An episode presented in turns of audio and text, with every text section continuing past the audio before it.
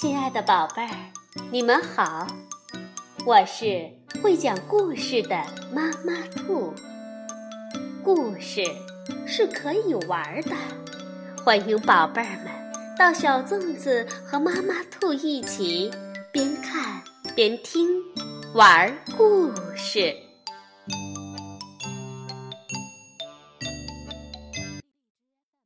宝贝儿，晚上好，欢迎收听。妈妈兔的花样故事。今天我们要讲的故事名字叫《跳舞的老鼠》，是由英国的玛格丽特·比努斯文，英国的雷切尔·德里斯科尔图，榆树翻译，中国电力出版社出版。一束明亮的银色月光从阁楼的窗户照了进来。照亮了被人遗忘的旧家具和坏掉的玩具，还有一只小老鼠在跳舞。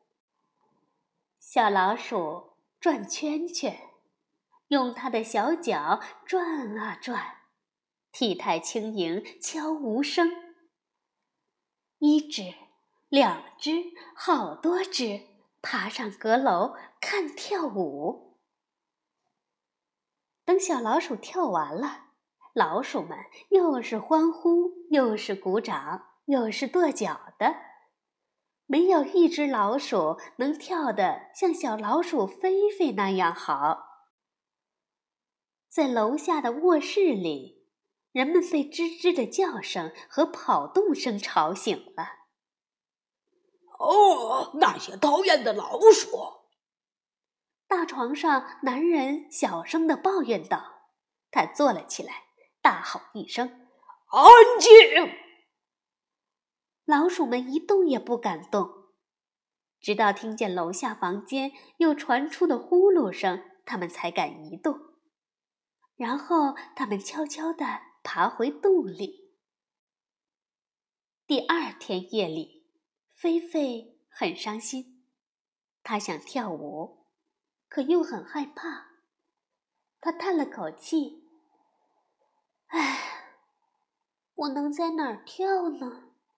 这儿不行，人会听到的。”一只腼腆的小老鼠说：“我们必须给你找一个能跳舞的新地方。”他的朋友老鼠伊诺附和道：“你说的对，诺尼。对。”其他老鼠都大声地说：“因为这是诺尼的主意，所以他们让他去为菲菲找一个新的跳舞场地。”虽然老鼠诺尼以前从没在任何事情中当过头儿，但他喜欢用自己默默的方式进行探索。于是他带领大家走出了阁楼。他噼啪噼啪的。跑过屋顶，跑过墙后面，还有地板下面，找呀找呀找呀。终于，他找到了一个大大的空地窖。诺尼说：“这有一个你可以跳舞而别人听不到的地方。”于是，菲菲跳了起来。老鼠们。从小镇的四面八方赶来看小老鼠菲菲跳舞。突然，一只老鼠说：“哦，快看这个！哦，奶酪哎，闻着好香啊！”伊诺大喊：“别动！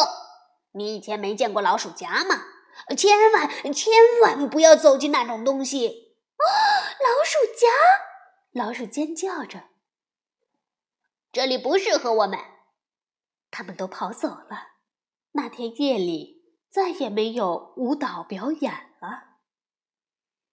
小老鼠菲菲好伤心啊，因为它还是没有地方跳舞。于是，老鼠诺尼又出发了。他搜索了阁楼、地窖、杂物棚，还有车库。最后，他找到一个看起来还挺合适的房间。老鼠又一次从四面八方赶来看菲菲跳舞了。不过，伊诺很担心，那是什么味道呀？味道越来越大了。突然，他明白了。喵！呃，猫！他用自己最高的嗓门大声喊道。一只姜黄色的大猫跟踪走进了房间，老鼠们惊恐的尖叫着，向四面八方逃去。猫用尖利的爪子猛扑过来，可是老鼠们都逃走了。那天夜里又没有舞蹈表演了。好几个夜晚过去了，菲菲还是很伤心。他叹着气说：“哎，我真希望自己能跳舞。”于是，老鼠诺尼又出发了。这一次，他找到一个大大的空房间，里面没有人，没有老鼠夹，也没有猫。房间里甚至还有一个舞台，可以让菲菲在上面跳舞。老鼠们说：“哦，太棒了！”他们从四面八方聚集在一起看菲菲跳舞。可是，为了保险，伊诺检查了所有的角落和所有的椅子下面。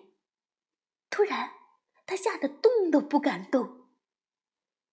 一只年幼的老鼠正要吃它在地板上找到的绿色面包屑，伊诺喊道：“，别吃，那是老鼠药。”“呃，毒鼠药，我们不能留在这里了！”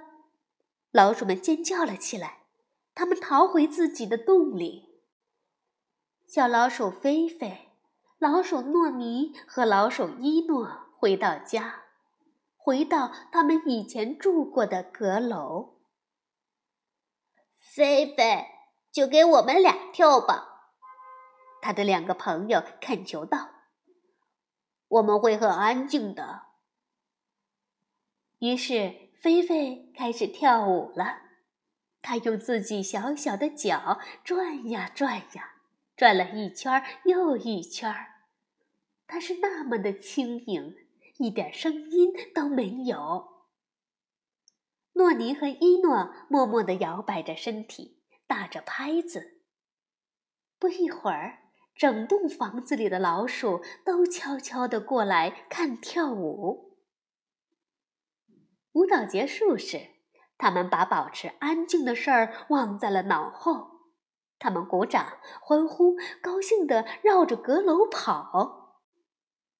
在楼下的卧室里，人们被头顶上的尖叫声和跑动声吵醒了。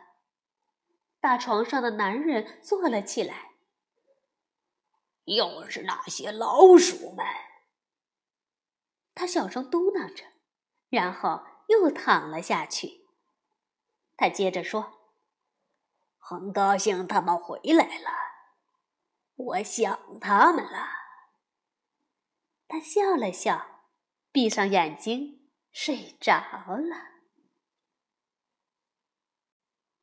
好，宝贝儿，故事讲完了。你觉得小老鼠菲菲还需要去找跳舞的地方吗？晚安，宝贝儿。